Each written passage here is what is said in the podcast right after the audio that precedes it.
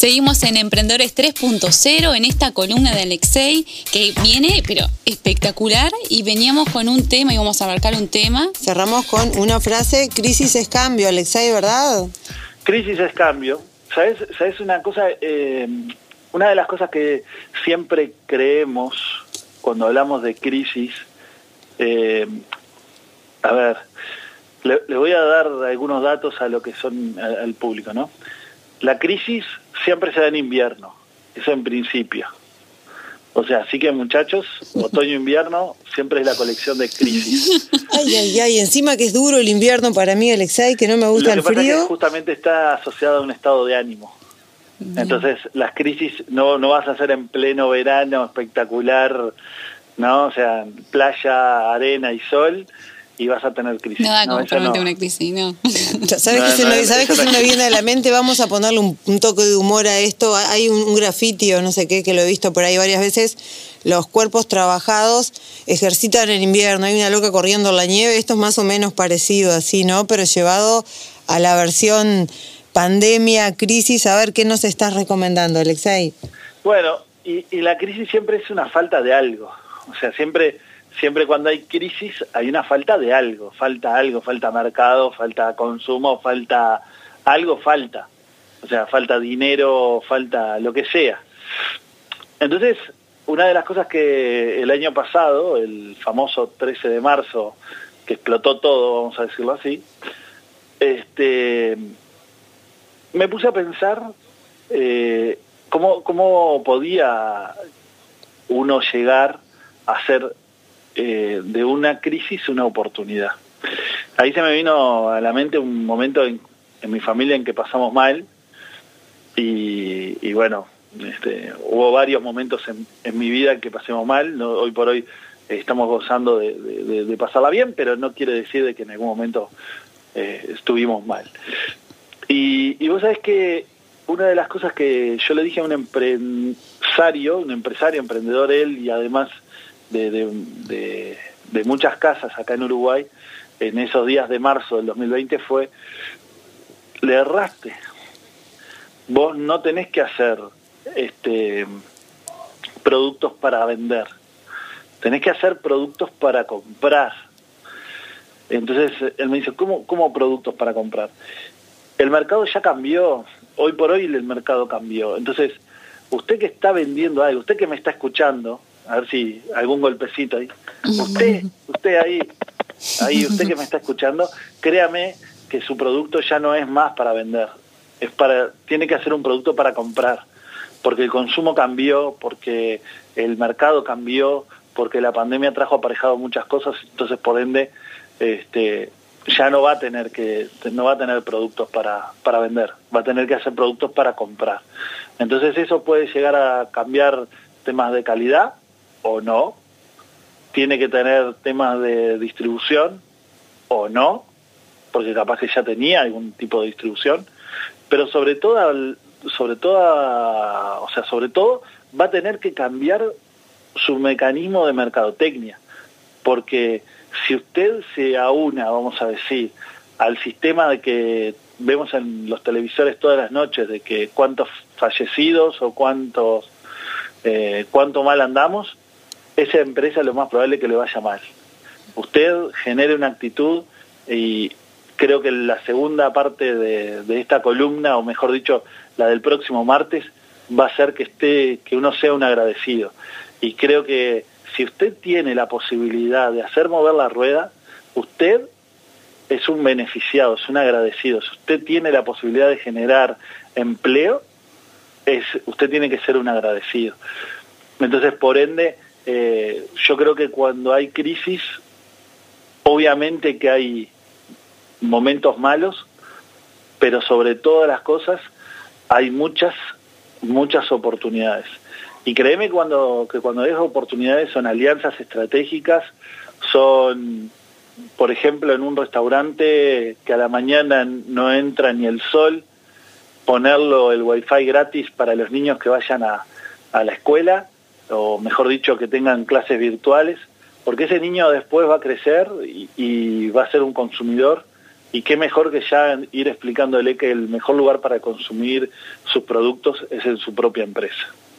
No, sin duda, y a su vez no solo lo está fidelizando desde chiquito, está generando tráfico en tu local que al, al ojo del deambulante, por llamarlo de alguna forma, hay gente, no importa si es chiquito, grande, poco o mucho, pero hay gente y hay movimiento y eso ya genera otro impacto y en realidad te está ayudando a crecer, ¿no?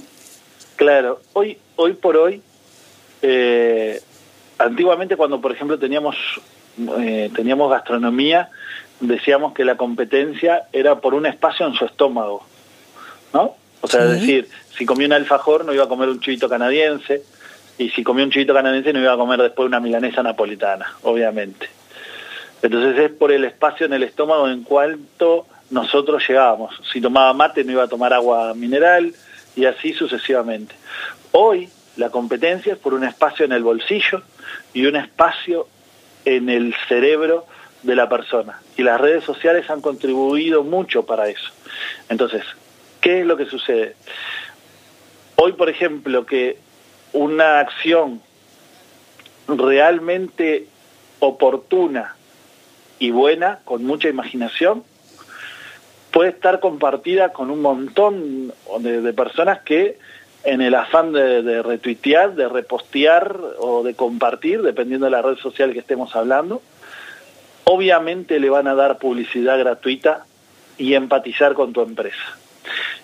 Y después la competencia hoy por hoy es por un espacio en la billetera, porque eh, si compra un termo, no va a comprar el chivito canadiense y no va a comprar un par de zapatos o una, una ropa. Y por ende, todos tenemos que ir a asignar a que tenemos que jugar para que el partido se gane en nuestra, en nuestra cancha, en nuestro, en nuestro emprendedor, vamos a decir, en nuestro eh, en nuestro salón, en nuestro restaurante, en nuestro en nuestra casa que, tengamos para que para vender ese consumo. Y ahí ahí entra el corazón, te faltó el corazón, Alexei. Si vos apuntás a, a, las emociones, vas directo, directo al punto cumbre y ahí en realidad generás la necesidad de saber quién generó mejor la necesidad de los diferentes rubros y ahí vamos a tener el consumidor.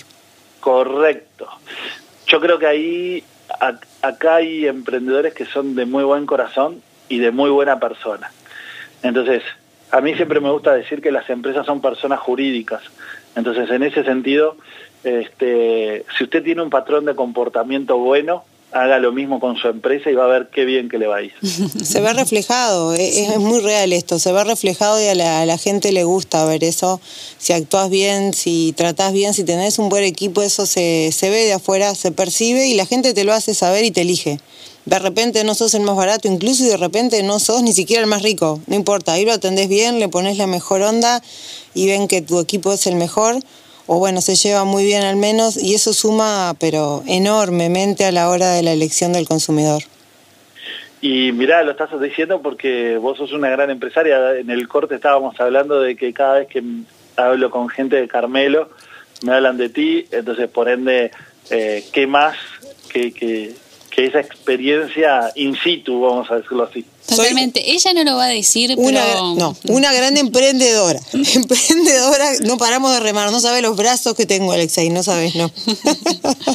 bueno, creo que todos, eh, creo que todos en mayor o menor medida remamos. A mí, en particular, este, y esto se lo digo con, con total cariño, eh, a mí me gusta eh, ayudar, colaborar, obviamente me gusta ganar, eh, porque aquel que no le gusta el dinero me avisa y yo lo voy a buscar, no hay problema. ¿Para qué lo querés? Este, si no va a colaborar contigo. No, no, pero creo que creo que sí está bueno el hecho de, de saber que, que es un todo. La persona es un todo. La persona jurídica se tiñe de cómo es el emprendedor que estaba está a la cabeza. O sea, eh, en mi caso me pasa con, con, mis chicos, con, con, yo le digo empleados porque soy de la vieja guardia, ¿no? Ahora hay que decir capital humano o, colaborador, colaborador Sí. Este, pero yo siempre se los agradezco porque ellos están en la línea de batalla y ellos son los que verdaderamente le generan un valor añadido a cada decisión que, que yo tomo. Así que este, la verdad es un, un verdadero placer. Bueno, Alexei, te agradecemos muchísimo por, por estos minutos y, y, bueno, por esta columna que nos has brindado. Y no sé si te quedó alguna, alguna cosita más para comentar. Oh, nos quedaron millones, pero. Lo dejamos para la próxima. El martes que viene vamos a hablar de que hay que ser agradecido. Mirá que. Mirá qué que, que, canapé te estoy dando, así como de entrada un bocadito, para que después, este el, el perdón, el martes que viene, mira, yo estoy como cuando daban los martes. El sábado, el sábado que viene, el sábado que viene. el sábado que viene. Listo. Bueno, Alex, Alexei, muchísimas gracias entonces por, por tu tiempo, por estar siempre, siempre disponible y por acompañarnos. Muchas gracias a ustedes. Que pases muy bien. Gracias. Estamos entonces hablando con Alexei, que bueno, nos va a estar acompañando este, todos los sábados en estas columnas que ya se ve que va a ser muy interesante. Alexei es tipo libro gordo de petete, nunca te vas a aburrir y él sabe de todo y bueno, ya, ya sabemos su historia, nos la contó, arrancó de muy abajo y hoy por hoy te puede hablar de cualquier cosa, se va que va a ser súper interesante su columna. Y con, y con contenido, con respaldo, es decir, no un, no, todólogo ni de eso, sino de, que realmente con conocimiento y con, y con espalda.